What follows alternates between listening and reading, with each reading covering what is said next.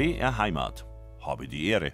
Mit Bettina Arne, ich grüße Sie ganz herzlich. Bei uns geht es heute um einen alten Menschheitstraum, denn wer träumt nicht davon, einmal zu den Sternen reisen? Und unser heutiger Gast, der hat das schon gemacht.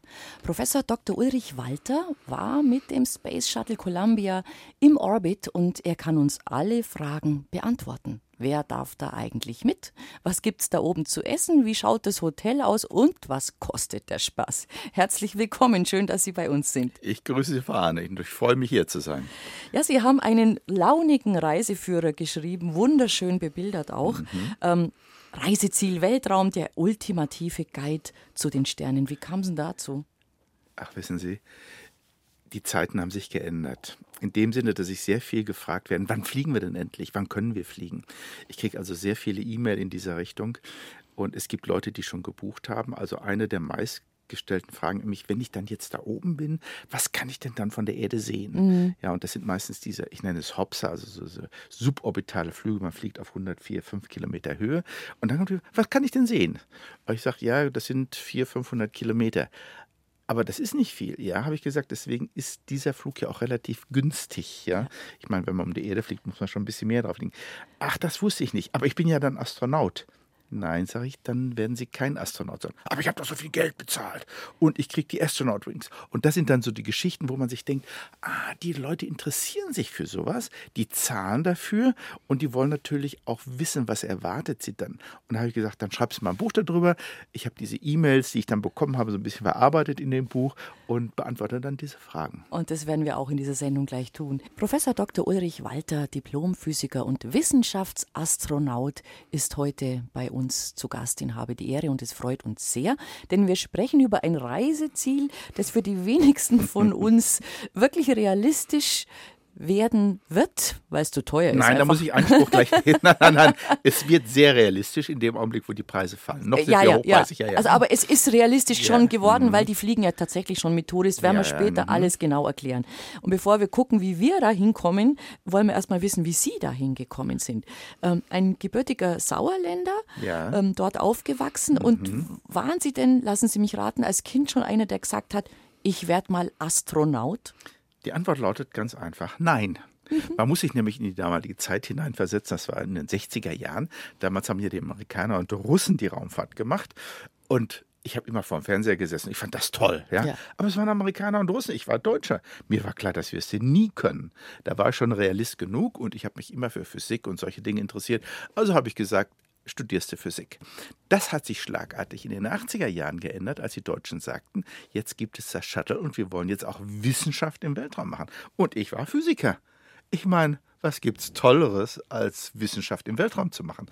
Und da war mir klar, da bewirbst sich jetzt. Mhm. Und das Lustige ist, dass äh, diese Bewerbung sozusagen, die stand damals tatsächlich in der Zeitung. Ja, die stand in der Zeitung, in der Frankfurter. Den Ausschnitt habe ich immer noch. Und es war im Fernsehen. Damals wurde das in der Tagesschau Köpke, kennen Sie den noch? Ja, klar. Die Älteren unter uns, Sie kennen den Köpke noch. Und Köpke sagte am 24. Dezember 1985 um 8.10 Uhr, Sie sehen, ich weiß es noch auf die Minute genau, ich saß nämlich vor dem Fernseher, sagte Köpke, der Bundesforschungsminister Riesenhuber, das war der damals, mhm, ja, weiß, sucht neue Wissenschaftsastronauten. Und ich saß vor dem Fernseher. Ich sagte, boah, Wissenschaft im Weltraum, das ging mir nicht aus dem Kopf. Ich war dann so gegen elf in der Mitternachtsmette, also in der mhm. Christmette, mit meiner Frau. Und ich weiß gar nicht mehr, was der dann gepredigt hat. Irgendwas hat er gesagt. Sie waren im Kopf der in Köpke, Sternen. Ich war schon. Und dann drehe ich mich zu meiner Frau um. Die saß rechts neben mir und sagt, Mäuschen, sage ich, so nenne ich sie, Mäuschen, was hältst du davon, wenn ich Astronaut werde?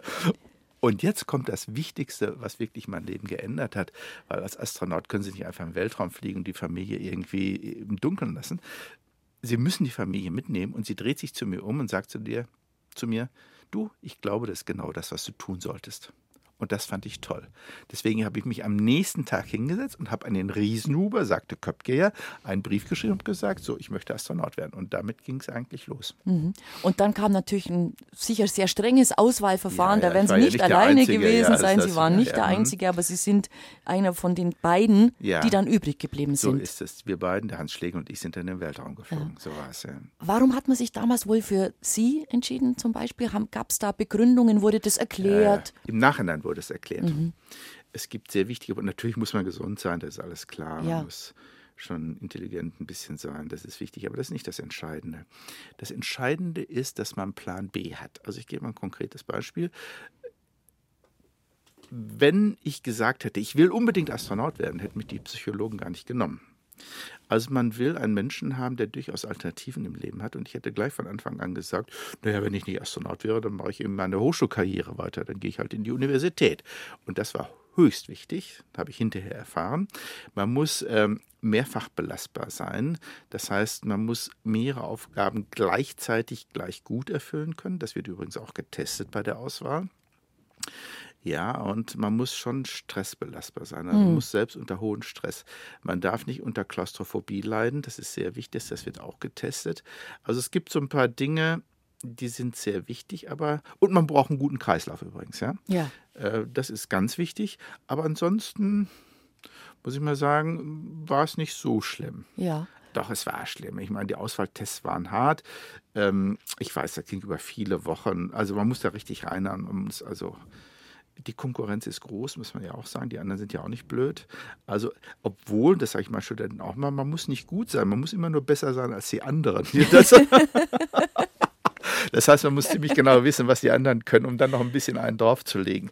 Äh, also, ja, es war schon hart, aber es war sehr interessant aus dem Grunde, weil man immer an die Grenzen dessen ging, was man leisten konnte.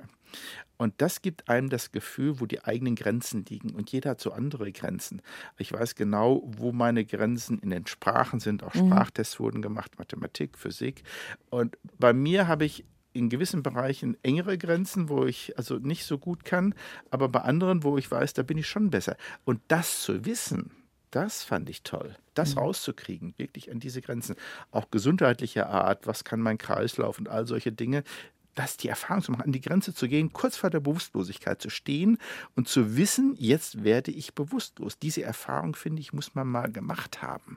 Da kommt jetzt der Start ins Spiel Ja. und der Antrieb ins Ja. Spiel, wo unvorstellbare Kräfte Ja. äh, frei werden und auf den Körper einwirken. Auch das wird ja getestet in der Zentrifuge. Die Und man- berühmte Zentrifuge, Die wir kennen sie berühmte- alle aus Fernseh- und Kinofilmen, Sie wo tun immer so, als hätten Sie auch schon drin Richtig. gesessen. Nein, nein, aber ich kenne es doch aus dem Fernsehen und aus dem Kino. Das- Und was da gezeigt wird, stimmt ja immer, gell? Ja, ja. Also, wo die Menschen dann da drin sitzen und dann sieht man ja. so verzerrte Gesichter und Space Cowboys zum Beispiel. Wunderhübscher Film übrigens. Ja, ja, Ja. das wird gemacht, ja, Ja. aber es wird nicht gemacht, um sozusagen die Menschen zu ärgern, sondern es wird der Mhm. Kreislauf getestet. Er wird geschaut, wann bricht der zusammen, wann wird man bewusstlos. Und da geht man wirklich an so eine Grenze ran. Und es gibt eine Kamera vor den Augen und natürlich der, der Mediziner schaut einen immer in die Augen und fragt einen immer, wie geht's. Aber man, die gehen wirklich an die Grenze und es ist wichtig zu wissen, zu merken, wo ist meine Grenze. Und dann hat man einen sogenannten toten Mannschalter in der Hand. Und wenn man den dann loslässt, dann bleibt die Zentrifuge automatisch stehen. Aber diese Grenze zu erfahren, und das ist überhaupt eine Lebenserfahrung von mir überhaupt, die Grenzen zu erfahren, zu wissen, wie weit kann ich gehen und wo hört es dann auf, das fand ich sehr wichtig in meinem Leben. Aber dieser Start an sich, also was da passiert, bis man dann wirklich oben in ruhigere Gewässer, wollte ich schon fast sagen, anlandet, das beschreiben Sie in dem Buch auch, wo Sie sagen, das ist ein Höllenritt. Das ist ein Höllenritt. Äh, Wenn man oben ist, ist man sozusagen im Himmel. Das ist dann wieder eine ganz andere Erfahrung, können wir auch gerne reden. Es ist ja so eine psychologische Sache, dann im Himmel zu sein. Ja, aber der Ritt dorthin, das ist schon, auf der anderen Seite sind es nur acht Minuten, also so schlimm ist es dann auch nicht, aber da muss man sich schon zusammenreißen. Ja. Man darf, glaube ich, nichts essen vorher. Dass da Doch, sie dürfen, aber es ist empfohlen, nichts zu essen, weil ähm, der Körper reagiert dann doch so, als hätte man Falsches gegessen und das möchte man dann nicht, dass das dann doch wieder hochkommt. Also deswegen ist die Regel morgens nichts essen, Glas Wasser und so steigt man in Ja. seinen Shuttle ein. Wenn man dann da oben glücklich angekommen ist und dann diesen, diesen Blick hat, den wir ja halt alle nur, fast alle, viele von uns immer nur von Bildern kennen. Ja, Ähm, was passiert denn da in einem? Das ist überhaupt das Erste, was man macht. Egal was ist, wenn man oben ankommt, muss man sich den Raumanzug ausziehen, wie auch immer, und dann sucht man sich ein Fenster und schaut erstmal runter. Weil jeder weiß, das ist somit das Wichtigste an einer Mission, abgesehen von der Arbeit, die man da oben hat, die wissenschaftlichen Experimente. Aber das Runterschauen, die Erde so ganz anders zu sehen, zu sehen, mit eigenen Augen zu sehen, dass eigentlich die Erde viel, viel Wasser hat, Ozeane. Ich meine, wir, wir verstehen das ja nicht. Wir glauben, alles ist Land, aber so ist es ja nicht. Mehr als 70 Prozent der Erde ist Wasser. Und sie fliegen da wirklich mit 28.000 Kilometer pro Stunde eine halbe Stunde über einen Ozean, der sich Pazifischer Ozean nennt. Denn wir, wir waren ja nie da im Pazifischen Ozean. Und dann fliegen sie, der bedeckt die Hälfte der Erde. Und dann haben sie zum ersten Mal verstanden, das ist ein Riesending. Ja, ein Riesending ist das. Und wunderschön, weil es diese ganz kleinen Atolle gibt und Inselchen, die sind wunder, wunderschön, ja. Aber ansonsten viel Wasser. Und oben drüber über dem Blau dieses Pazifischen Ozeans, ich habe es immer Häkeldeckchen genannt, also die Wolken, die so eine ganz feine Struktur haben und sich dann über dieses Wasser legen.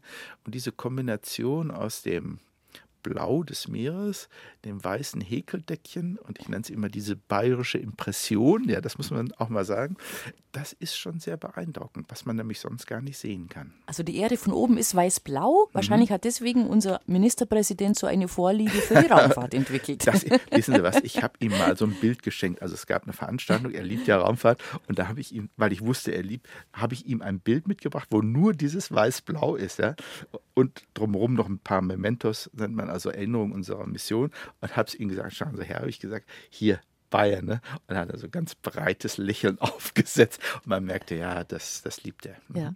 Ähm, Sie waren neun Tage, glaube ich, im mhm. Orbit unterwegs. Zehn Tage. Zehn Tage. Mhm. Und haben da auch gearbeitet. Das war ja kein, kein, das keine Vergnügungsreise. Meine Aufgabe, dafür wurde ich bezahlt. Ja, wir hatten zwei Schichten gehabt, nennt man das. Also jede Schicht hat zwölf Stunden gearbeitet. Im Prinzip haben wir rund um die Uhr gearbeitet. Und ja, das war eine Menge Arbeit. Und es ist natürlich auch klar, so eine Mission ist nicht ganz günstig. Da packt man alles rein, was geht. Also haben wir zwölf Stunden gearbeitet. Und ich muss Ihnen sagen, für zehn Tage geht das auch. Aber der Betriebsrat hat nicht mitgemacht. Ja, Sie dürfen doch nicht als Deutscher zwölf Stunden am Tag und zwar zehn Tage arbeiten. Äh, welcher Betriebsrat? Von wem genau? ja, wir sind ja alle im öffentlichen Dienst. Ja. Ne? Und zwar beim DLR. Und das war der Betriebsrat des DLR im öffentlichen Dienst. Also Deutsches Luft- und Raumfahrt. Und die sahen natürlich auf der rechtlich richtigen Seite. Die haben gesagt, das geht nicht einfach so. Und sie können sich, ja. das ging über ein halbes Jahr, bis dieses Problem geregelt wurde. Man kann da nicht einfach auf einmal zwölf Stunden am Tag arbeiten. Nein. Sie sehen, solche Probleme gibt es. Dann gibt es auch die Frage, wie ist das mit den Reisekosten, Reisekostenabrechnung? Sie sehen, es kommen so Dinge zusammen, an die man gar nicht denkt. Nee, aber äh, schieben wir mal die Bürokratie, die Geheiligte, ein bisschen beiseite, ja. kommen nochmal auf, auf Ihr Erlebnis da zurück. Ja. Hm. Ähm, es hat Ihr Leben verändert. Beeinflusst auf jeden Fall, vielleicht auch verändert? Ja, es hat es verändert aber anders als man vielleicht denkt. Also das Denken hat sich verändert, ist keine Frage, aber nicht das alltägliche Denken. Also ich nehme ja das Beispiel meiner Tochter, die war jetzt nicht so besonders gut in Mathematik, ja, und die kam dann mit einer 5 nach Hause und da kann man jetzt nicht sagen, weißt du, äh, liebe Nathalie, wenn du mal die Welt von oben gesehen hast, dann wirst du diese Dinge jetzt ganz anders sehen. Das geht nicht. Sie hat eine 5, ja, weit vor mir. Das geht nicht. Also im Alltag äh, nützt es nichts. Wenn man dann Muße hat, abends Fernseh schaut und dann so dieses Klein-Klein des Alltags so sieht, warum Leute sich streiten oder wie auch immer, da muss man sagen, wisst ihr, es gibt keine Grenzen. Es lohnt sich nicht zu streiten über was die Franzosen machen oder wie auch immer. Hier ist eine andere Kultur. Lasst uns sie akzeptieren. Wir haben unsere, mhm. die haben ihre. Im Prinzip sind wir eins. Und wenn Sie das mit eigenen Augen gesehen haben, dann ist das natürlich. Verstehen mhm. Sie? Sie brauchen nicht nachdenken, sondern Sie sagen, ist klar, es gibt keine Grenzen. Es gibt nur Meere und es gibt Kontinente und darauf leben die Menschen und wir sitzen alle in einem Boot. Und das mit den eigenen Augen zu sehen, das ist das Entscheidende. Weil sonst muss man immer nur nachdenken, wie war das noch, was hat der Walter? Nein, man hat es in sich und das macht den entscheidenden Unterschied. Mhm. Ähm, Sie was mir sehr gut gefallen hat in Ihrem Buch, Sie beschreiben ein Zitat eines, ich glaube, es war ein saudi-arabischer Prinz, der auch als Weltraumtourist eben oben war. Und der sagt, er hat ähm, am, am ersten Tag oder die ersten Tage gesagt, das da unten ist mein Land. Ja. Hm. Nach zwei, drei Tagen hat er gesagt, das da unten ist mein Kontinent. Ja. Hm. Und nach ein paar Tagen mehr hat er gesagt, das ist meine Erde. So ist es, ja. Das ist ein sehr berühmter Ausspruch. Ähm, es ist fast sogar eine Ikone der Raumfahrt geworden und er hat vollkommen recht. Also, wenn man zum ersten Mal runterschaut und über Deutschland fliegt, ist die erste Frage, wo wohne ich? Ne? Mein Haus. Ja, ganz, das ist ganz typisch, machen sie alle. Und das eigene Haus sieht man nicht. Also so gut kann man das nicht sehen. Man sieht so ungefähr den Häuserblock, in dem man lebt, ja.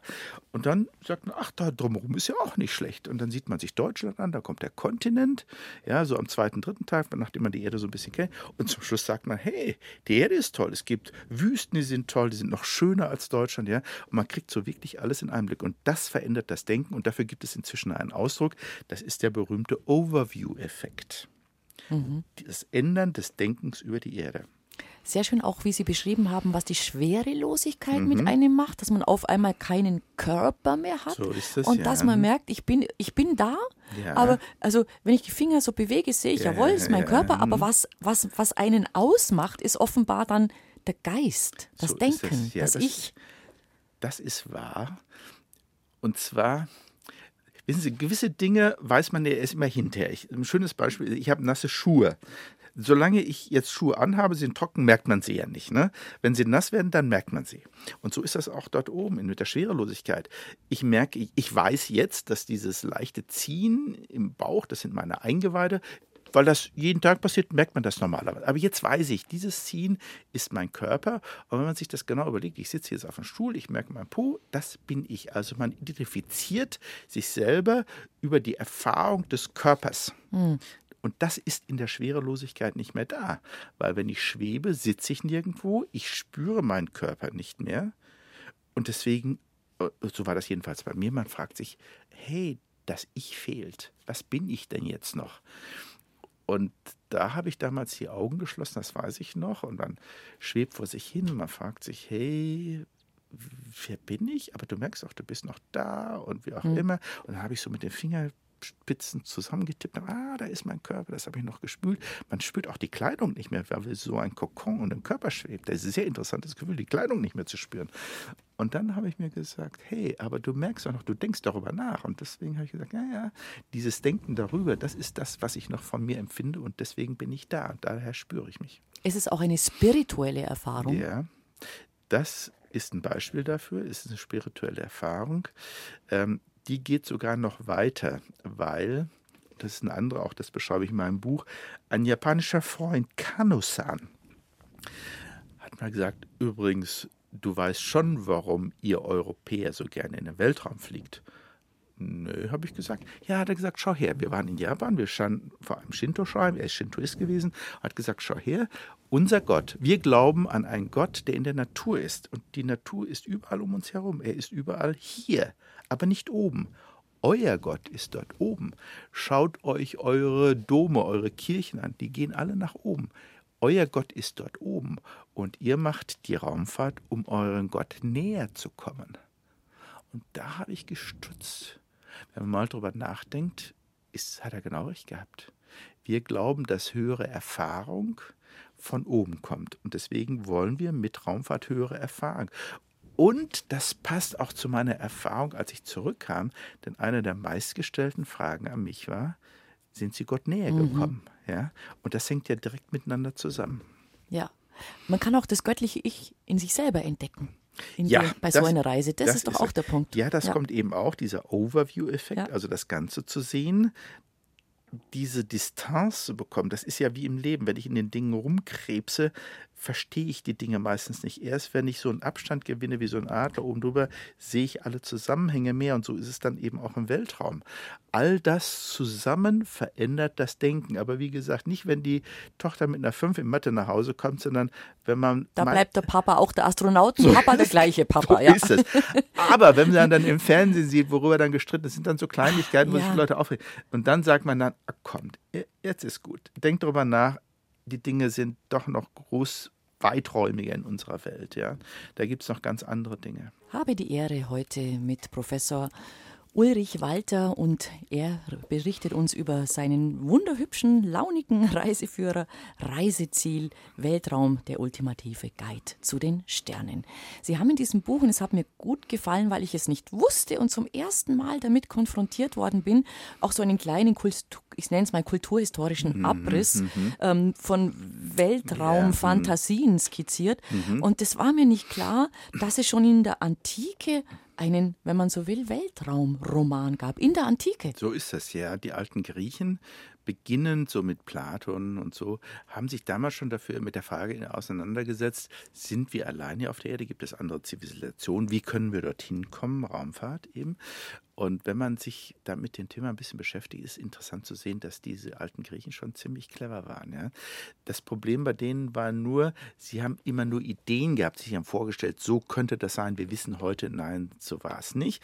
Also sie haben sich oft geirrt, aber sich mit der Frage auseinanderzusetzen und dass diese Ergebnisse von damals, insbesondere von Aristoteles, der ganze Weltbilder entwickelt hat, mhm. diese Weltbilder bis nach dem Mittelalter, bis in die Aufklärung, Aufklärung Bestand hatten, das muss man mal klar machen. Also die Auswirkungen der damaligen Naturphilosophen auf uns und damit auch der Religion übrigens, Augustinus zum Beispiel, oder Thomas von Aquin, das waren die Philosophen, die aus dieser alten Philosophie mit in unsere Religion viel hineingetragen haben. Davon lebt unser heutiges Christentum. Also diesen Weg zu sehen und zu verstehen und zu verstehen, warum uns die Frage immer wieder aufdrängt, sind wir allein im Universum. Das hat die Wurzeln damals mhm. bei hm. den alten Griechen. Das hat mich interessiert und das habe ich dann eben auch darin beschrieben.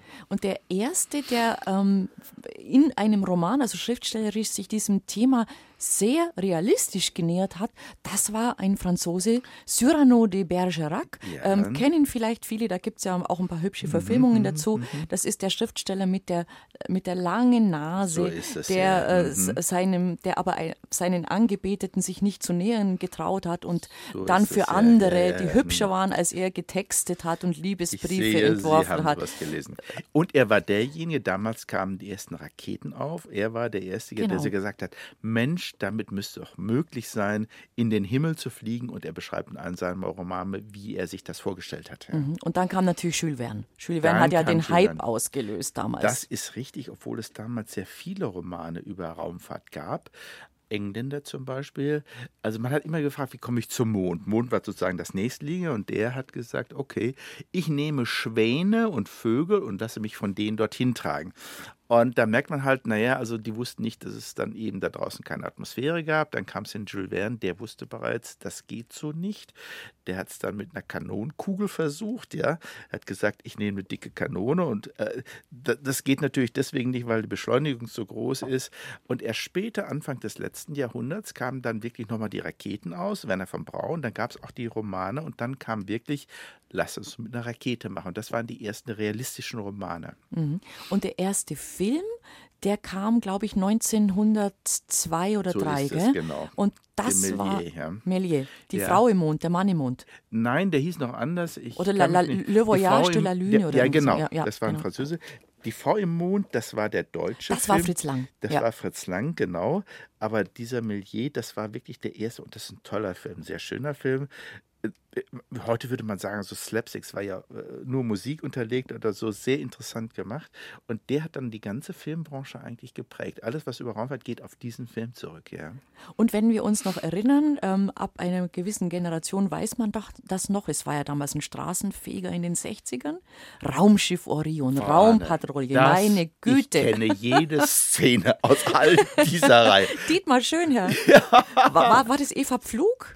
Eva, Eva Pflug, war mit genau. dabei. Mit der blonden, komischen, so ist, genau, diese Frisur, Frisur, genau. Und das, was die anhatten, die Kleidung, ja, die war ja so futuristisch. Ja. Ich war gefesselt, saß vor dem Fernseher, ich habe alles in mich aufgesaugt. Mhm. Ja. Mhm. Da war ich noch ein bisschen zu klein, ich habe es nicht verstanden, aber geguckt habe ich es trotzdem. Mhm.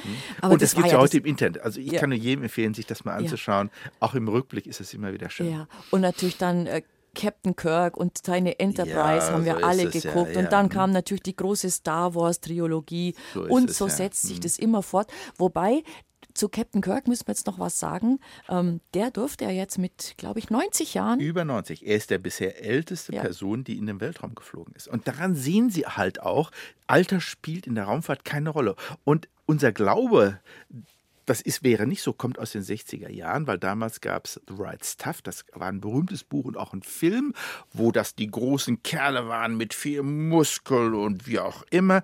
Und dieses Bild bleibt uns immer noch in Erinnerung, die ist total falsch. Wer hat den mitgenommen damals?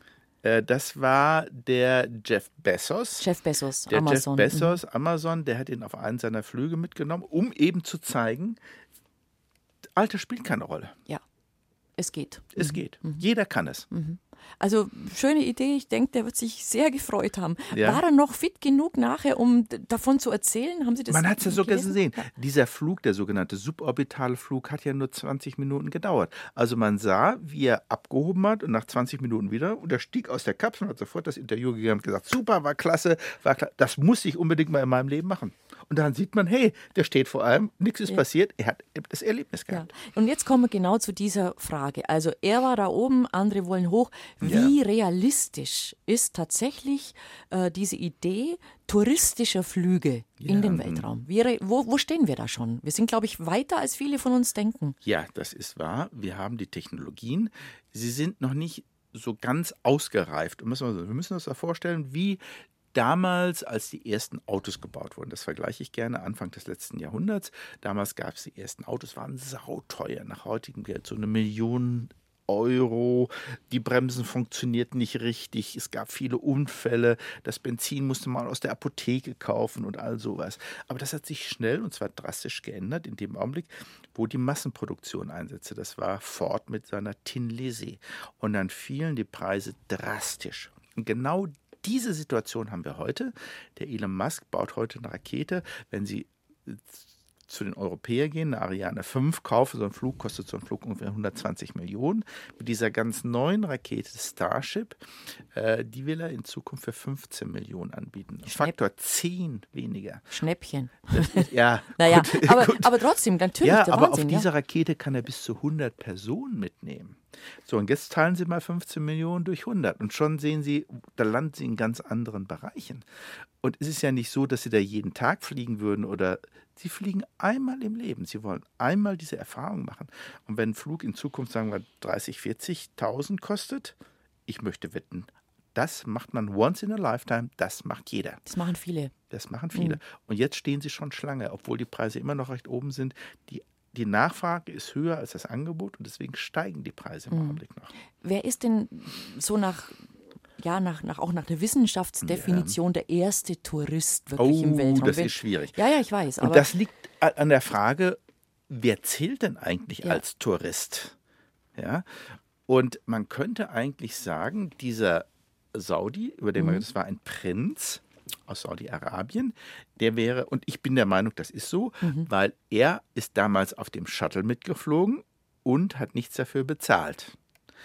Jetzt sagen die Sauris, ach nein, das stimmt ja nicht. Wir haben damals einen Satelliten, einen saudischen Satelliten mitgenommen und der sollte ihn aussetzen. Aber tatsächlich hat dieser Prinz gar nichts gemacht. Der wusste auch gar nicht, wie das geht. Äh, das hat, haben andere für ihn gemacht. Ist einfach nur mitgeflogen, sozusagen zur Demonstration. Wir haben einen arabischen Satelliten. Also für mich war er der erste äh, Tourist. Formal ist es ein bisschen anders. Formal gesehen ist es Dennis Tito. Das ist ein Amerikaner, der hat wirklich Geld für die Russen bezahlt. Er ist damals mit einer Sojus-Kapsel auf die internationale Raumstation und hat viel Geld dafür bezahlt, nämlich 20 Millionen, um auf der Raumstation für ein paar Tage auf der Raumstation zu sein. Und dann hat das wirklich große Ausnahme. Die Russen haben gesehen, damit kann man Geld machen. Die haben das dann wirklich in größerem Maßstab verkauft. Äh, was heißt größer? Im Augenblick sind sieben mhm. Personen gewonnen. In der Zwischenzeit ist der Preis von 20 Millionen auf 50 Millionen dadurch gestiegen. Oh. Also inzwischen muss man da ein bisschen mehr für zahlen.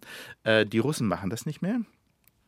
Aber die Amerikaner übernehmen das jetzt allerdings nicht die NASA selber, sondern sie lässt private Firmen zu, wie Elon Musk, oder es gibt auch andere, Axiom mhm. heißen die, die jetzt die Rakete von Elon Musk nehmen, um zur Raumstation zu fliegen. Und da sind die Preise wieder ein bisschen günstiger geworden, liegen aber immer noch bei einigen zig Millionen. Mhm. Ja, Also erst wenn das Starship von Elon Musk kommt, wo wirklich viele Leute reingehen, und jetzt kommt es, ab 2027 es Weltraumhotels geben wird, wo nicht nur zwei, drei Leute reingehen, sondern 30, 40, 50 Leute reingehen, dann werden die Preise dann auch fallen und dann wird es richtig losgehen. Also das ist kein, kein, keine Wunschvorstellung. Das Nein, müssen wir immer wieder nein. sagen. Daran wird gearbeitet. Die Module für das Weltraum sind, sind bereits schon gebaut worden. Sie liegen in Hallen irgendwo in den USA. Die Firmen, Axiom Space heißen die zum Beispiel, die haben ein Konsortium gebildet, bauen diese Module und werden sie ab 2027 aufbauen. Die NASA gibt einen kleinen Zuschuss, sagt aber auch, ihr müsst spätestens 2027 damit anfangen. Deswegen kenne ich dieses Jahr so sehr gut. Der Aufbau wird vielleicht zwei Jahre dauern. Das heißt, so ab 2028, 2029 wird der regelmäßige Tourismusverkehr zum Weltraum. Es wird zwei große Weltraumhotels geben. Es gibt da zwei Konsortien. Den wird es dann geben. Ja. So nah sind wir dran. Ja, Wow. so ist es. Das Und tatsächlich ist es in Europa so, in den Medien wird darüber nicht berichtet. In anderen Ländern, in den USA ist das ein Riesenhype, wird überall berichtet, auch in China, also in den asiatischen Ländern, aber in Europa ist das noch nicht so. Ist kein so Thema. Ist kein Thema. Weil wir nicht beteiligt sind vielleicht, oder? Weil die Europäer da keine so Rolle spielen. Ich So weiß ist es. nicht. Wir ja. spielen überhaupt keine Ja. Rolle. Schauen Sie, und damit kommen wir eigentlich zum sehr wichtigen Punkt. Raumfahrt ist Zukunft. ja. jedenfalls in den Köpfen der Menschen. Das heißt, nur die Nation oder die Gesellschaft, die die Zukunft positiv sieht, die sind in der Raumfahrt sehr engagiert. Das sind die Amerikaner, die glauben an die Zukunft, sind sehr offen der Raumfahrt. Die Drittländer, Indien, China, all die, die glauben an die Zukunft, sind sehr stark in berichten darüber. Wir Europäer haben Angst vor der Zukunft. Wenn wir von der Zukunft hören, denken wir an Veränderungen und davor graut es uns. Wir sind eine alternde Gesellschaft. Diese alten Menschen prägen uns. So muss man das sehen. Deswegen haben wir Angst davor und deswegen möchten wir von Raumfahrt eigentlich gar nichts wissen. Und deswegen wird darüber nicht berichtet.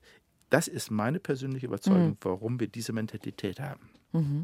Dabei wäre es wichtig, über diese Modelle nachzudenken, über all das nachzudenken, Ja. weil, ähm, Entschuldigung, trotz allem, ähm, ja, ich weiß, man, man spottet Mhm, immer so, ja, sagt, ja. wir können nicht alle im Weltraum leben.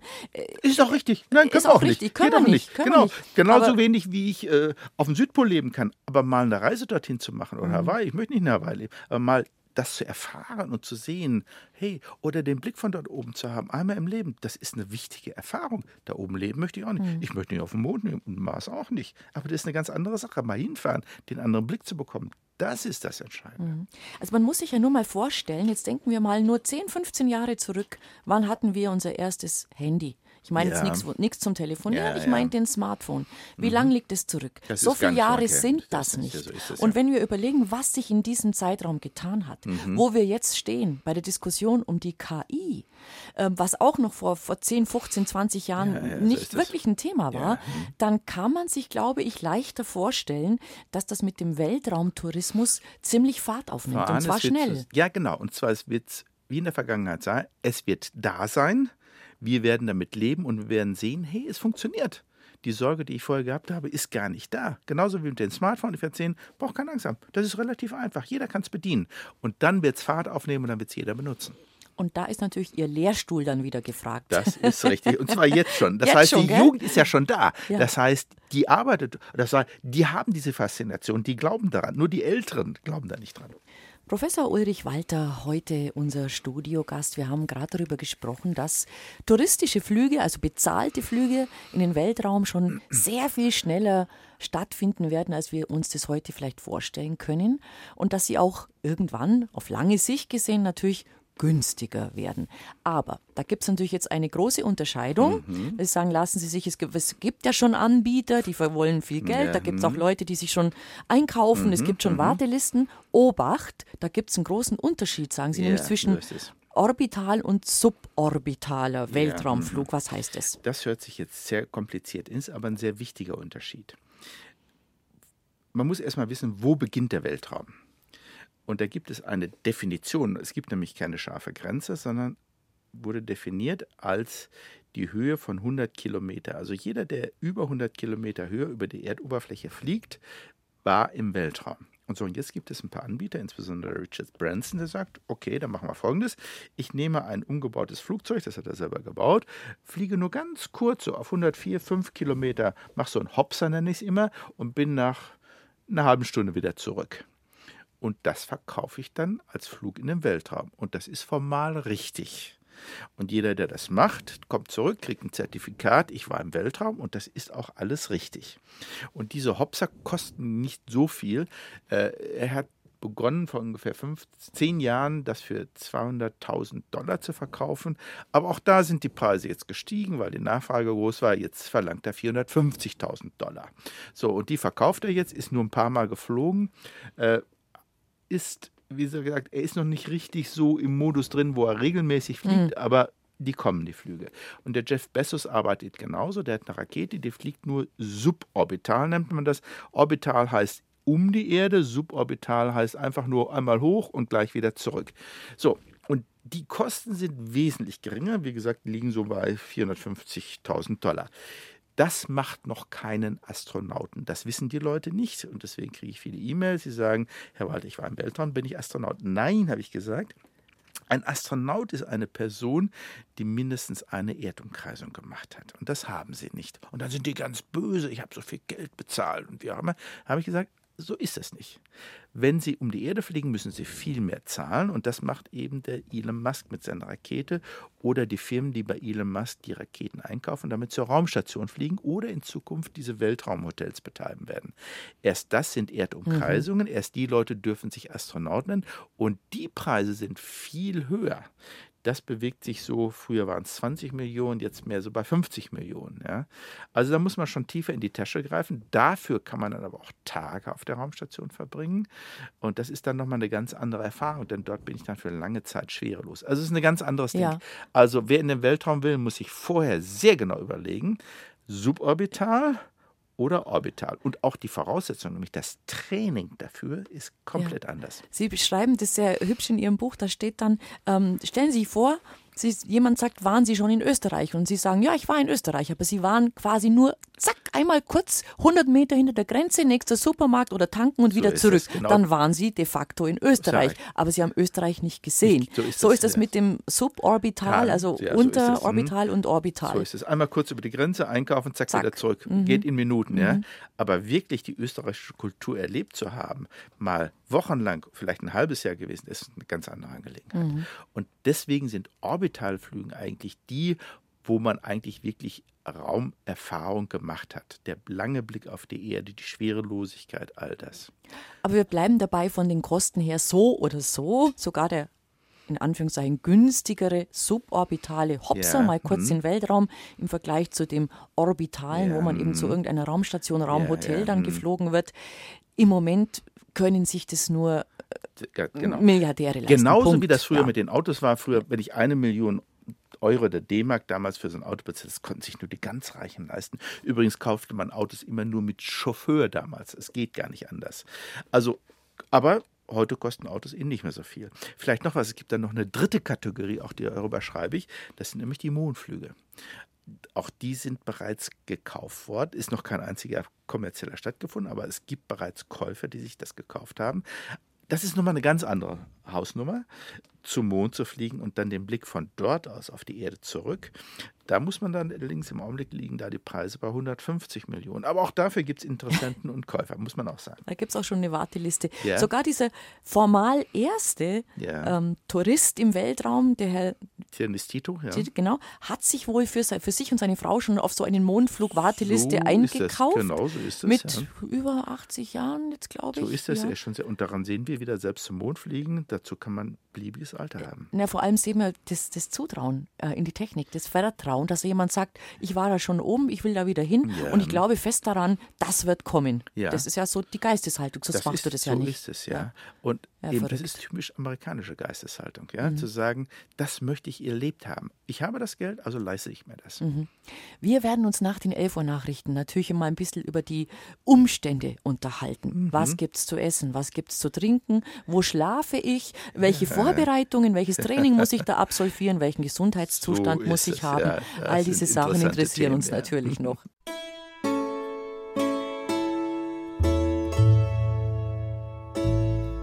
BR Heimat. Habe die Ehre. Mit Bettina Arne. Ich grüße ganz herzlich. Bei uns zu Gast heute Professor Dr. Ulrich Walter, Diplomphysiker und Wissenschaftsastronaut. Und wir haben in der ersten Stunde darüber gesprochen, dass das mit dem Weltraumtourismus jetzt sehr viel schneller geht, als vielleicht viele von uns glauben. Und dass es sehr bald regelmäßige touristische Flüge geben wird.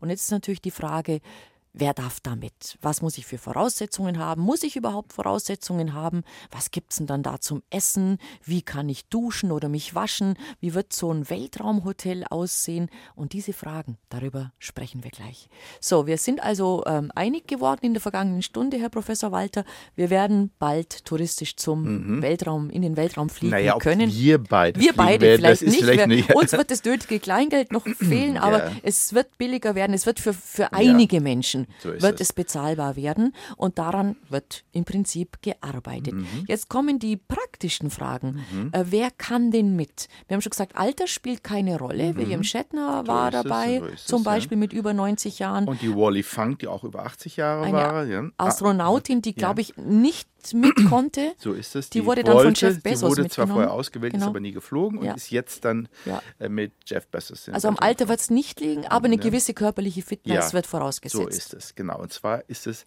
einzig und allein der Kreislauf. Ja. Warum ist das so? Das liegt an dem Flug selber egal ob ich suborbital fliege, darüber haben wir gerade geredet, oder orbital, wenn ich in den Weltraum will, ist die Beschleunigung groß, 3 bis 4 G, das ist sozusagen die Zahl, die da im Raum steht. G bedeutet Erdbeschleunigung, das mhm. heißt, die Kraft, mit der ich jetzt in den Sitz gedrückt ist 1 G und 3 G ist dreimal so viel und 4 G ist viermal so viel und das mag der Kreislauf nicht, denn das Blut und die Gewebsflüssigkeiten werden in die Beine gedrückt und das fehlt dann im Kopf und man kann bewusstlos werden werden. Also muss man schauen, hält der Körper, hält der Kreislauf das aus. Und beim Wiedereintritt in die Atmosphäre ist es ähnlich, da geht sogar bis 5, 6 G hoch. Und deswegen muss man eben sehen, bricht der Kreislauf unter diesen Belastungen zusammen. Deswegen gibt es die Zentrifuge. Es geht bei der Zentrifuge nicht darum, dass man sich ergibt oder wie auch immer, darum geht es Kreislauf. Mhm. Das muss getestet werden. Und da gibt es tatsächlich auch ein Training für sowas. Also man kann üben, dass der Kreislauf nicht so schnell zusammenbricht. Da gibt es eine Atemtechnik, das lernt man dann auch, sodass man es besser überstehen kann. Jetzt werden die Zuschauer sagen, oh, ich muss was überstehen. Es sind nur ein paar Minuten. Tatsächlich sind es dann nur 30 Sekunden, wo diese Spitzen auftreten. Also das kann man schon überstehen. Und denken Sie daran, ich meine, der Shatner, also Captain Kirk, hat es mit über 90 überstanden. Ähm, also die Leute haben das geschafft. Also das ist nicht jetzt so die ganz große Sache, aber es ist schon mal gut, vorher im Training im Zentrifugefahren zu erfahren, wie das dann auf mich wirken mhm. wird. Also man kann sich, glaube ich, vielleicht ein ähnliches Bild machen, wenn man an eine richtig üble Achterbahn denkt, oder? Nein, so darum geht es nicht. Nein, nein, ah, ah Achterbahn ah, ist was anderes. Ah. Bei Achterbahn treten gar nicht diese Beschleunigung auf. Es geht bei der Achterbahn nicht um den Kreislauf, mhm. sondern um das Gleichgewichtssystem, das Vestibularsystem. Das wird irritiert und dadurch kommt es zu Übelkeit. Nein, darum geht es gar mhm. nicht. Es geht wirklich nur um den Kreislauf. Also das eine muss man vom anderen trennen. Diese Achterbahnfahren kommt später bei der Weltraumkrankheit. Wenn ich im Weltraum bin, dann wird es mir übel, weil mein Vestibularsystem sagt, kenne ich nicht die Umgebung, wenn keine Schwere da ist, dann wird es mir übel. Und das ist dann mit der Achterbahnfahren hängt dann zusammen. Aha. Und ist es einfach so, dieses mit dem Kreislauf, der eine ist stabil, der andere nicht? Das kann man vorher nicht sagen? Das äh, muss man austesten. Mhm. Es gibt dann Kreislaufe, die absolut instabil sind. Und dann wird man allerdings auch gesagt, äh, das Geld behalten sie am besten mal. Mhm. Ist aber nicht kein großer Ant es gibt nicht so viele Leute. Wie gesagt, man kann das ein bisschen trainieren durch Muskeltraining, Baumuskeltraining, dass man diese paar Sekunden dann gut übersteht. Und um ehrlich zu sein, ob sie dann einen Tunnelblick, das sozusagen im Vorfeld, dann merkt man, ah, ich komme jetzt kurz vor der Bewusstlosigkeit. Äh, gut, dann hat man das mal erfahren. Und Selbstbewusstlosigkeit ist ja nicht gerade, dass man gleich tot umfällt, sondern man ist mal einen Moment für zehn Sekunden bewusstlos und dann kommt das Bewusstsein wieder. Aber so weit geht es nicht. Das kann man sehr gut mit diesem Muskeltraining in den Griff bekommen. Und deswegen würde ich sagen, 80 Prozent der Leute haben einen ausreichenden Kreislauf. Und jetzt kommt noch was Wichtiges. All die Leute, die gar nicht mitfliegen wollen, machen das ja meistens aus einem guten Grund, dass die nämlich sagen, oh, sowas mag ich nicht. Und die kaufen sich dann auch gar nicht erst so Ja, sowas klar. ein. Ja. Mhm, mhm. Und dann, wenn wir schon beim Stichwort Training sind, Ja. dann wird was anderes trainiert, weil wenn du da mit an Bord bist, dann solltest du ein bisschen Ahnung dann doch haben, ne? Das hängt davon ab, ob ich suborbital fliege, also den Hopser machen, ich überhaupt keine Ahnung haben. Ich muss nur wissen, wie mein, äh, mein Fotoapparat funktioniert, ja, um richtig. Obwohl ich rate, und das sage ich auch in meinem Buch, nehmt lieber kein Fotoapparat mit, denn wenn ich da oben nur für eine halbe Sekunde, äh, für eine halbe Minute auf die Erde schauen kann, und dann noch mit dem Fotoapparat rumspiele, dann ist die Zeit vorbei und ich habe nichts gesehen. Nein, Bilder von dort oben gibt es hinterher zuhauf. Genießt einfach diesen besonderen Blick, diese halbe Minute auf die Erde zu schauen, vielleicht auch eine Minute. Das ist viel wichtiger. Was Sie jetzt meinen, ist wirklich orbital zu fliegen. Das ist was ganz anderes. Da hat man viel Muße, viel Zeit und da ist dann die Vorbereitung auch eine ganz andere. Da muss ich dann auch wissen, wenn ich hochfliege und es passiert irgendwas, Antriebe fallen aus, was muss ich dann machen? Wie kann ich dann irgendwie mit der Bedienung der Geräte dann ein bisschen helfen? Das wird dann trainiert und deswegen ist das Training für orbitale Flüge dauert dann ungefähr ein bis zwei Monate, während für diese Hopser nur eine Woche. Also das heißt, die, da- das ist so ein gewisser Level, Ja, Astronautenlevel, wenn Ja, ich das so mal so sagen genau, darf, so den man da als Mitreisender, dass man halt was wüsste, wo man draufdrückt, wenn was wäre, oder? so ist es. Das heißt, man kann eine andere Person ersetzen. Ich, wir haben es gerade gesagt, nur die, die orbital fliegen, umkreisen sind Astronauten und diese Astronauten müssen dann wirklich auch ein bisschen Ahnung haben, wie kann ich im Zweifelsfall die Lebenserhaltungssysteme reaktivieren oder irgendwie sowas. Ähm, die Frage, die Sie ja auch, wenn Sie mit Schulklassen oder Schulkindern ja, zu mhm. tun haben. Und da habe ich viel zu tun. Die kommen gerne in meine Ja, glaube ich, dass die gerne zu Ihnen kommen. Ist natürlich immer, äh, was isst man, was trinkt man, Ja, wie ja, kann man ja, sich waschen ähm, und so weiter. ja. Fa- Fangen wir mal mit dem Essen an. Ja. Also wir alle haben so diesen Mythos im Kopf, Astronautennahrung, das heißt ja, Ja, auch ja, tatsächlich, ja, ja, ja. das ist irgendwelches Tuben Pulver, essen, das wir ja, uns aus so Buben in den genau, Mund drücken. Das genau. ist so das Bild, das wir im Kopf Ja. haben. Stimmt so nicht. Stimmt so nicht. Das kommt aus den 60er Jahren. Damals haben die Astronauten, als sie zum Mond flogen und so, haben sie aus den Tuben gegessen, weil da waren sie nur ein paar Tage unterwegs. Das, einfach, das Einfachste waren Tuben. Heute ist das komplett anders. Äh, man isst, obwohl es ist immer noch so, dass es natürlich eingepackt ist in Plastikfolie, denn es darf nicht wegschweben. Der Schwerelosigkeit sch- sch- schwebt schnell was weg. Man hat auch viel trocken Essen, also das ist gefriergetrocknet, man muss erst das Wasser hinzufügen, damit nämlich das Essen länger haltbar ist. Wenn nämlich kein Wasser drin ist, kann es über ein halbes Jahr halten. Deswegen muss man im Weltraum dann das Wasser hinzufügen. Da muss man es ein bisschen durchkneten, dass es dann wieder die Konsistenz bekommt. Dann nimmt man einfach wieder Messer und Gabel und kann es dann ganz normal essen. Man kann sogar Suppe essen, man wird staunen. Also eine Suppe, dazu macht man auch mit einem Löffel. Viele fragen mich, wie geht das in der Schwerelosigkeit? Fliegt das nicht weg? Nein, das geht deswegen, weil wenn ich mit einem Löffel zum Beispiel Tomatensuppe Ja. nehme, dann bleibt diese Tomatensuppe am Löffel hängen. Ach. Und dann ist es schon wurscht, ob es dann wirklich in der Mulde hängen bleibt oder Ja, unten ja. drin, es bleibt hängen und dann ziehe ich es einmal durch den Mund und dann kann ich mal eine Suppe essen. Ja? Was noch schöner ist, übrigens Suppe essen, Sie können folgendes machen, man geht dann also in die Suppe mit dem Löffel rein, dann hält man ihn so vor die Augen. Was man dann macht, den Löffel ganz schnell zack, beiseite schieben und dann bleibt nämlich die Tomatensuppe als rote Kugel vor den Augen Und dann stehen. schnapp. Und dann geht man mit dem Mund langsam ran, macht und saugt dann die Suppe auf. Macht Das- man sowas wirklich? Das sind macht so man wirklich. Das macht man wirklich. Weil einen es so Spaß großen macht. Spaß macht. Weil es ja. Spaß macht. Ja. Ja, aber ähm, genau, also dieses, die, sagen wir mal, Macaroni mit Käse oder, Ja, oder gibt's alles. Risotto, Gibt's alles. gibt es alles. Und es wird Gibt's eben alles. Es dehydriert, dann auch, wird. Mhm. Nein, es gibt da noch, es thermostabilisiert. Also Ah. man es gibt zum Beispiel Steak, um konkret zu sein.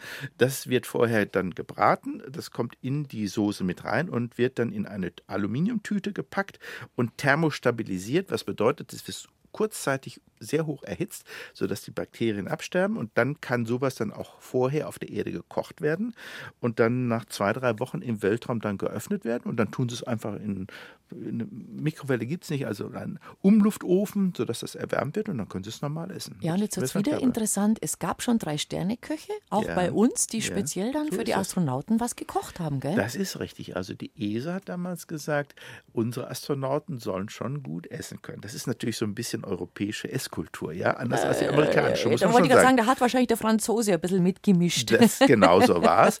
Also ist man zu Sternköchen gegangen, auch Mhm. zu Deutschland gesagt, hier, kocht mal was, ja, für unsere Astronauten. Und das Wichtige ist, die können das nicht, weil das Astronautenessen doch andere Anforderungen hat. Und man möge staunen oder nicht, das Essen muss würziger sein. Warum das? Nun, weil der Duft im Weltraum fehlt. Es gibt nämlich wegen der Schwerelosigkeit keinen aufsteigenden Duft. Und das ist eben wieder so die Erfahrung, die man im Nachhinein macht, dass für das Essen der Duft sehr wichtig ist. Und wenn der fehlt, ist das eben nicht so geschmacksvoll. Also muss der Duft ersetzt werden durch mehr Geschmack und deswegen sind alle Speisen im Weltraum viel würziger und salzhaltiger. Und das musste der Koch erst lernen. Mhm. Also wird alles würzig gemacht. Also wenn wir das jetzt hier essen würden, würden wir sagen, oh, das ist aber sehr stark angemacht. Im Weltraum ist es perfekt und das musste der Koch lernen. Dann hat er also wirklich spezielle Dinge gemacht, die werden dann vorher auf der Erde gekocht und in den Weltraum mitgenommen. Aha, also da darf der Koch verliebt sein. Ein bisschen versalzen ist kein so, Problem. Ja. das löst sich da auf. Stimmt, stimmt. Ja. Und ihr hattet ja die Tabasco-Soße gerne dabei, ne? Ja, Tabasco. Ja, fangen wir mit Salz und Pfeffer an. Jetzt könnte man sagen, wie macht man das eigentlich? Weil mhm. Salz in der Schwerelosigkeit, das fliegt ja durch die Gegend. Das stimmt auch. Und Pfeffer natürlich viel schlimmer. Und deswegen machen das alle Nationen, die im Weltraum fliegen. Das muss natürlich in Öl aufgesaugt werden. Also Salz, Flüssigkeit, so eine Sohle wird dann gemacht und Pfeffer wird in Öl aufgelöst. Und dann muss man das sich dann eben spritzen auf das, also auf das Steak oder wie auch wird damit gespritzt.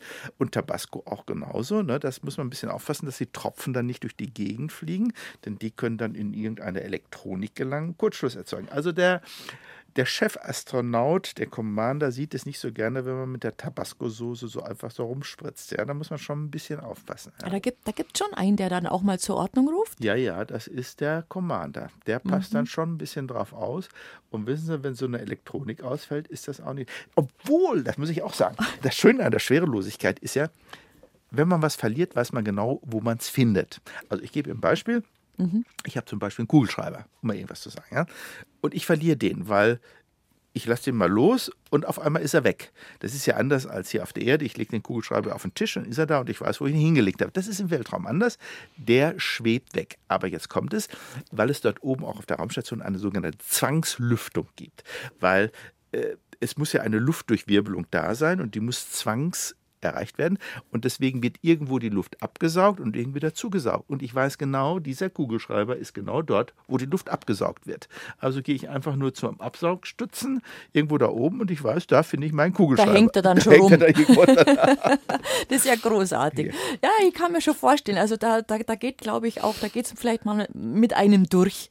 Weil man, wenn man sagt, man kann auf einmal die Tomatensuppe schnappen. Das ist, ist noch toller. Mhm. Schauen Sie, angenommen, wir sind zwei Astronauten. Der eine sagt mir, gib mir doch mal deine Kamera, um zum Beispiel zu sagen, ne? Dann brauche ich nicht zu ihm hingehen. Ich sage hier. Und ich lasse sie ihm zuschweben und sie schwebt hin. Ich brauche gar nicht hingehen. Das geht in der Schwerelose. Mhm. Jetzt kommt aber der Nachteil daran. Die NASA hat dadurch viele Kameras verloren. Warum? Wenn diese Astronauten wieder auf die Erde zurückkommen und sie haben die Kamera in der Hand, und sie sagen, komm, gib mir die Kamera, dann wirft sie zu und die fallen auf den Boden. Damit hat die NASA viele Kameras verloren, weil sie auf den Boden fielen. Also was ich damit sagen will, man muss sich, wenn ich aus dem Weltraum komme, erst wieder umgewöhnen, dass ich die Kamera in die Hand drücke und ihn nicht mehr zuwerfe. Mhm. Also Kommen wir zum Thema Trinken. Ja. Wie trinkt man? Auch, aber da, da schon irgendwie mit, mit Strohhalm oder aus ja, der Flasche. Genau. Also ja. wir haben jetzt vor uns hier ein Glas Wasser zum Beispiel. Das geht natürlich nicht. Wenn ich das an den Mund setze, dann fließt da nichts runter in der Schwerelosigkeit. Die einzige Möglichkeit, die es da gibt, ist wirklich eine Aluminiumtüte, wo ich dann Wasser einfülle. In der Aluminiumtüte ist dann vorher Pulver drin, also angenommen Grapefruitsaft oder so, da ist ein Grapefruitpulver drin. Da muss ich von außen Wasser einführen. Das geht über einen sogenannten Stahldorn, der ist in der Küche. Da kann ich die Wassermenge einstellen, das zuführen und dann muss ich das natürlich durchwalken, damit sich das Puder auflöst. Und dann habe ich einen Plastikstrohhalm. Und dann drücke ich auf diese Aluminiumtüte und dann kann ich damit trinken. Und man sieht gleich, das ist jetzt nicht so schön, als wenn ich ein Glas vor mir habe die Farbe mhm. des Grapefruit, sagst du. Also ich muss sagen, die Qualität des Essens und Trinkens ist nicht so wie auf der Erde. Und eins ist natürlich auch klar, wenn das Essen vorgekocht wird auf der Erde und das mhm. heißt, der beste Starkoch, der das gemacht hat, nach einem halben Jahr schmeckt das nicht so gut, als wenn es frisch gekocht ist. Und das ist dann die Antwort auf die Frage, wie schmeckt es denn da oben? Es schmeckt nie so gut wie auf der Erde, weil es nicht frisch ist. Ja, ein Grund dafür, doch vielleicht hier zu bleiben. ähm, ja. Kaffee ist bitter. Ja, Kaffee ist bitter. Und zwar noch bitterer als hier auf der Erde. Und das liegt daran, weil wenn ich den Kaffee trinke, dann steigt mir dieser Kaffeeduft in die Nase. Und um ehrlich zu sein, das ist das Tolle am Kaffee. Das merkt man hier unten auf der Erde nicht. Auch wieder so ein Effekt. Erst hinterher erfahre ich, was überhaupt den Kaffeeduft ausmacht. Äh, was die Kaffee trinken aus. Es ist der Duft, weniger der Geschmack. Und das ist der eigenartige Grund dafür, was viele Kaffeetrinker, Kaffeetrinker auf der Erde im Weltraum keinen Kaffee mehr äh, anrühren, mhm. weil dieser Duft fehlt. Also auch Kaffee trinkt man natürlich aus einer Aluminiumtüte und dann merken sie gleich, uh, Kaffee aus der Aluminiumtüte, das kann nicht gut sein. Deswegen gab es eine Kaffeemaschine auf der Raumstation von einer Italienerin angefordert, von Lavazza gekauft. Die wurde oben installiert, weil sie sagte, ich möchte auch endlich mal einen richtigen Espresso auf der Raumstation haben. Den, der Wunsch wurde ihr erfüllt. Sie hat dann ein paar Mal Kaffee getrunken, dann hat sie herausgestellt, der Kaffee schmeckt genauso Ach. blöd, ja, als wenn es irgendwo anders ist. Eben aus der Tüte ist der Duft nicht da. Und deswegen hat man dann darauf verzichtet. Aha. Ähm, das, die Hygiene, die Sauberkeit. Duschen ja, ist nicht. Was Duschen macht geht man? im Weltraum nicht. Und der Grund ist einfach, weil das Wasser nicht am Körper runterfließt. Er bleibt am Körper hängen und dann wird sofort klar, wenn ich mein Gesicht, also wenn ich den Wasserstrahl auf mein Gesicht halte und da fließt nichts runter, ersticke ich. Mhm. Es ist eine große Erstickungsgefahr, wenn ich duschen würde. Und deswegen hat die NASA und auch die Russen gleich. Es gab mal auf der Mir-Station die Dusche, die ist nach einer Woche runtergeflogen, weil die Russen gesagt haben, funktioniert nicht. Und eins ist auch klar, ich brauche zwei Hände, nämlich eine Hand, in der ich den Duschkopf halte, wo ich nämlich in den Körper rumgehe, um das Wasser zu verteilen. Weil es nicht abfließt, brauche ich einen Saugkopf, mit dem ich das Wasser wieder absauge. So, wo, wie seife ich mich jetzt ein? Also brauche ich eine dritte Hand fürs Einseifen und deswegen Nein, duschen ja, wie, geht nicht. aber man's? man macht folgendes, und das ist auch sehr hygienisch: man nimmt mehrere Handtücher. Ein Handtuch nass machen, Flüssigseife rein und damit den Körper abreiben. Und das ist sehr hygienisch. Dann nimmt man ein zweites Handtuch, macht es nur nass, damit reibt man dann die Seife wieder vom Körper. Das kommt dann auch weg, wird übrigens aufgehängt zum Trocknen, kann ich am nächsten Tag wieder benutzen. Und mit dem dritten Handtuch, dem trockenen Handtuch, damit trockne ich dann meinen Körper. Mhm. Wasser ist ja sowieso ein Thema. Es ja. ist ja, mhm. wie, wie, geht man damit um? Also es wird zum Beispiel auch Urin, wird aufbereitet, ja, richtig? also es gibt, äh, Wasser ist rar an Bord, mhm. weil äh, es ist schwer. Ist zu schwer, ja. Jedes Kilogramm zählt dort oben, deswegen wird alles, ab Brauchwasser wird alles wieder aufgearbeitet, bis hin zum Urin, ja, das ist richtig, äh, und zwar zum Trinkwasser. Das, mhm. Darüber mögt man staunen. Am Anfang haben sich die Astronauten dagegen gesträubt. Inzwischen weiß man, das kann man trinken, weil das extrem sauber gemacht wird. Ja, und jedes, und deswegen ist es auch so, Zähne putzen, da wird nicht der Mund gespült, weil das wäre zu kostbar, das Wasser, sondern entweder man schluckt die Zahnpasta runter oder ja, man spuckt es in ein Handtuch rein. Genau mhm. so ist es, mhm. ja. Also da wird Wasser gespart. Und das Thema Schlafen müssen wir auch noch ansprechen. Schlafen ist eine Besonderheit. Das ja. Problem, das ist halt, dass es ein psychologisches Problem ist. Ähm, Sie haben ein Schlafzimmer. Wo steht bei Ihnen das Bett im Schlafzimmer? Steht es inmitten des Raumes? Ja, natürlich. Es steht bei fast jedem vermutlich irgendwo Ecke, Wand, Ecke, Wand, also Kuschelfaktor. Ne? Kuschel. Und ja. zwar nicht neben der Tür, sondern mhm gegenüber der Tür? Das ist eine psychologische Frage. Warum? Nun, weil man im Schlaf sicherer sein will. Man will sozusagen vor dem bösen Wolf oder so geschützt sein. Ja, man will eine Decke haben, die einen schützt. Wer schläft ohne Decke schon ein? Nein, man muss ihn Schutz haben. Und das, also Schlafen ist eine sehr psychologische Angelegenheit. So, und wenn ich jetzt im Weltraum bin, in der Schwerelosigkeit, und keine Kleidung spüre, keine Deckung. Ich bin sozusagen der Welt ausgeliefert, psychologisch. Das führt immer dazu bei allen Astronauten, dass man schlechter schläft.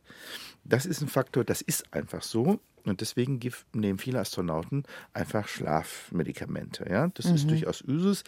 So richtig gut schlafen wie auf der Erde tut man nicht. Man braucht viele Monate, bis man sich wirklich dran gewöhnt hat. Mhm. Aber man hat einen, einen, Schlafsack, oder? Man steigt in irgend sowas rein. So ist es, so genau. Bisschen, mhm aber nicht um diesen Deckeneffekt zu haben, weil man schwebt ja im Schlafsack, sondern damit man nicht wegschwebt. Denn wenn sie wegschweben würden, würden sie irgendwann mal an die Wand knallen, dann würden sie aufwachen. Mhm. Also der Schlafsack hat nur eine Funktion, nicht wegschweben.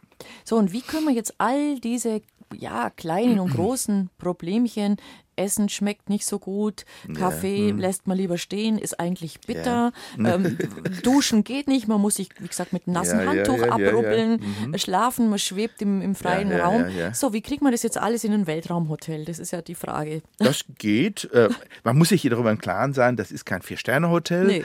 Ähm, es geht nur darum, ungefähr eine Woche lang, das sind so die typischen Zeiten, ich fliege da hoch, bin eine Woche oben, länger macht es auch keinen Sinn. Ich meine, wenn man nach sieben Tagen dauernd um die Erde fliegt, dann hat man irgendwann mal alles gesehen, dann ist gut, hat seine Bilder gemacht, das ist okay. Für sieben Tage ist das kein Problem. Es ist eben kein Luxus, also kein Vier-Sterne-Hotel, vom Essen her, wie auch immer, aber für sieben Tage kann man das gut machen. Mhm. Und dieser ganze ja, äh, Müll, den wir da produzieren, ah. und äh, das ist ja auch immer ein Thema. Was passiert denn damit? Und da, da, da verdrecken wir nicht nur die Erde, dann verdrecken wir das all. Mhm. Also, ja, ja, ja, also die Raumstation oder die Weltraumhotels fliegen in einer Höhe von 400 Kilometer ungefähr. Und das ist eine perfekte Höhe, weil das ist nicht so weit, dass man sozusagen nichts mehr von der Erde sieht, aber auch nicht so nah, dass man sofort in der Atmosphäre verglühen würde. Da muss man nämlich auch ein bisschen aufmachen. Die perfekte Höhe. Jetzt muss man wissen, in 400 Kilometer Höhe wird nach einem halben Jahr verglüht alles in der Atmosphäre durch den Restluftwiderstand. Deswegen müssen die Raumstationen ständig wieder angehoben werden. Um es mal anders auszudrücken, wenn wir die Dinge in der Höhe für sich selbst überlassen, werden sie nach einem halben Jahr alle unten. Den Weltraum gäbe es gar nicht mehr. Nur die Müllteile, die in einer Höhe höher als 600 bis 700 Kilometer sind, das sind die hohen Satelliten, die verbleiben dort über Jahrhunderte. Und mhm. das ist das Problem. Das ist das Problem, ja. ja. Okay. Ähm, Toilette können wir kurz und bündig machen. Es wird abgesaugt. Zack. Stimmt.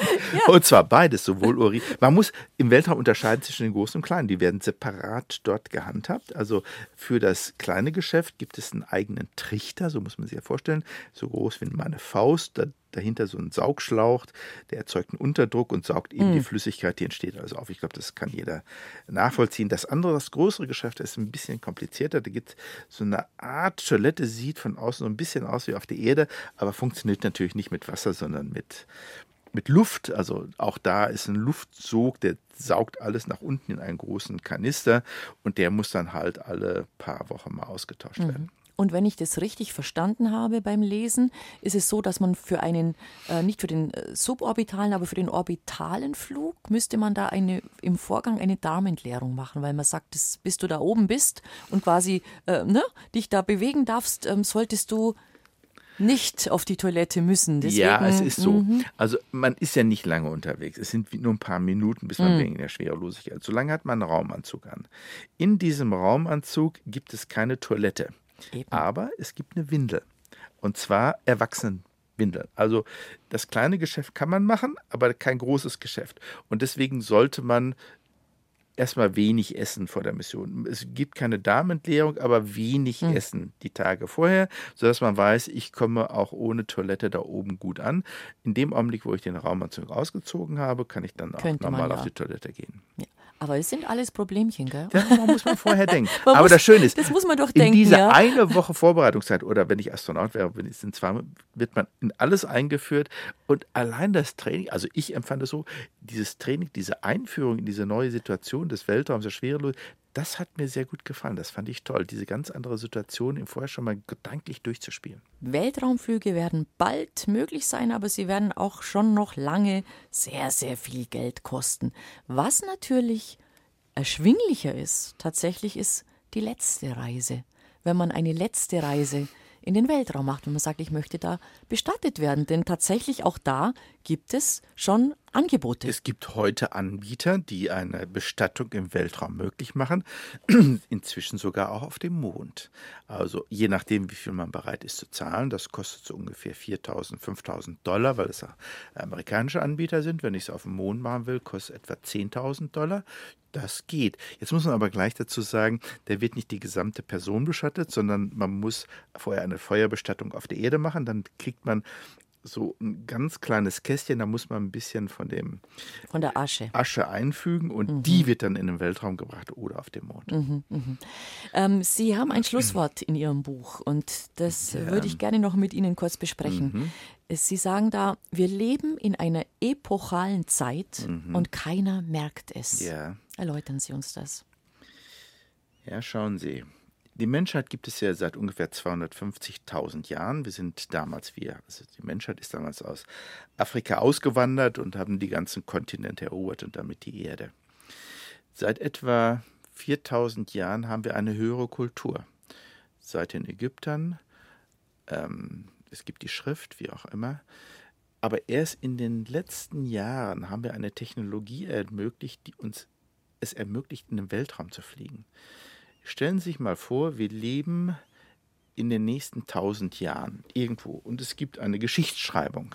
Was wird in diesen Geschichtsbüchern stehen? Da wird schon drin stehen, dass die Menschheit ausgewandert ist. Da wird die ersten Pyramiden werden mit Sicherheit aufeinander. Die ersten großen Kulturen, die alten Griechen, die Antiken werden drin stehen. Ähm, dass dann die Aufklärung kam und solche Dinge was ist drin? Wird drin stehen, dass im Jahre 1969 es einen deutschen Bundeskanzler gab, den wir heute gar nicht mehr kennen. Wissen Sie noch, wer damals Bundeskanzler war? 68? 69. 69. Müsste, nee, es war, war Schmidt? Nein. Nein, war vor Schmidt. Kies, äh, wie heißt er noch? Ich Kiesing, Kiesinger. Kiesinger, Kiesinger, war, der, war der Kanzler. Ja, das wird dann nicht drinstehen in tausend ja. Jahren, weil das wird dann und damals im Jahre 1969 war das das Thema. Was drinstehen wird, und da bin ich mir sicher, ist, dass damals am 20. Juli, genau zu seinem 21. Juli 1969, der erste Mensch ein Fuß auf einen anderen Himmelskörper gesetzt wird. Das war nämlich die Mondlandung. Das wird mit Sicherheit drinstehen.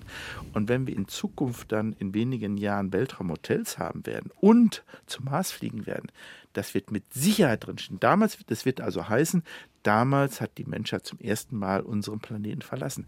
Insofern sind wir in einer epochalen Zeit. Es passiert jetzt. Wir sind die Zeitzeugen und wir merken es nicht, wie wichtig diese Phase in der Menschheitsgeschichte ist. Das ist der entscheidende Punkt. Mhm. Und Sie sagen eben, da müsste man ein bisschen mehr ja, vielleicht äh, Demut empfinden oder auch äh, Beides. Privilegien, dass man Beides. sagt, wir sind privilegiert. Wir, sind privilegiert. wir erleben tatsächlich jetzt den Aufbruch in, an, ins Universum mit. So ist es, genau. Dazu zählt auch zu verstehen, wie das Universum gebaut ist. Dazu zählen die Teleskope, die Kosmologie, dass es einen Urknall gab, das gehört alles zusammen. Also das Gesamtverständnis des Universums, welche Rolle die Menschheit darin spielt, das Bewusstsein auf dem Mond zu sehen und es mit eigenen Augen sehen zu können, welche Rolle wir spielen, nämlich keine. Das sozusagen diese große Erfahrung, die erleben wir jetzt und das finde ich epochal. Mhm. Wir haben am Anfang gesagt, wie es zu Ihrem Buch gekommen ist, nämlich dass Sie immer wieder Fragen, Mails bekommen haben. Ja, Mensch, wann gibt es so einen Weltraumflug? Ja, wie ist es? Wer kann ja, damit? So wie sieht es da mhm. aus? Was sehe ich von da oben? Dass Sie gedacht haben, also wenn die Leute das alles wissen wollen, dann schreibe ich es halt mal auf. Genau so war es. Ähm, und ich habe übrigens die alten E-Mails wieder rausgezogen, die Themen genommen und habe es in dem Buch verarbeitet. Ja. Ähm, es trägt aber, glaube ich, wenn man sich wirklich damit auseinandersetzt, auch so ein kleines Stückchen dazu bei, zu dem, was Sie jetzt gerade erläutert haben, dass man sagt, man kriegt sogar beim Lesen schon ein bisschen einen Blickwinkel mhm. und sagt, Mensch, da hat er recht oder das stimmt oder das habe ich mir noch gar nicht so bewusst gemacht. Frau Arne, äh, das ist ein sehr schöner Punkt, weil ich wollte nicht nur einen Reiseführer schreiben, ich wollte das Bewusstsein für die Rolle des Menschen im Universum oder auf der Erde, die wollte ich schärfen. Und wenn Sie sagen, ja, der Blick hat sich verändert allein durch Lesensbuch, dann habe ich viel erreicht.